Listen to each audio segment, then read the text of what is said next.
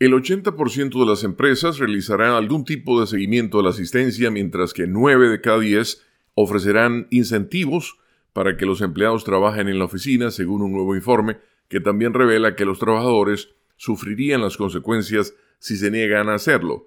Según Dora McQuarr, colega de La Voz de América, la mayoría de las empresas encuestadas planea utilizar tarjetas de identificación para controlar la asistencia o realizar seguimiento de la asistencia manualmente o a través de Wi-Fi o mediante el uso de sensores de ocupación o de sensores colocados debajo de los escritorios. Los participantes en la encuesta de Resume Builder, que se realizó en diciembre del año pasado, fueron gerentes de alto nivel de empresas con por lo menos 11 empleados. La encuesta encuentra que la productividad es la razón principal por la que los jefes quieren que los trabajadores regresen a la oficina. Para lograrlo, ofrecerán incentivos como happy hours, comidas preparadas o un mejorado espacio de oficina. Algunos de los empleadores ofrecerán beneficios como aumentos y cuidado infantil o guardería.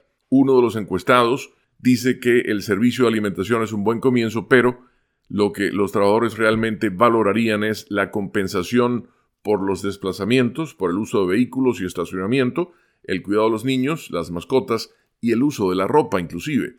De las empresas encuestadas, el 63% cree que ir a la oficina mejorará la cultura laboral, mientras que el 29% dice que trabajar en la oficina reducirá el agotamiento. Una de cada tres empresas dice que despedirá a los trabajadores que no cumplan. Más de la mitad, el 53%, dice que consideraría reducir el salario de un trabajador.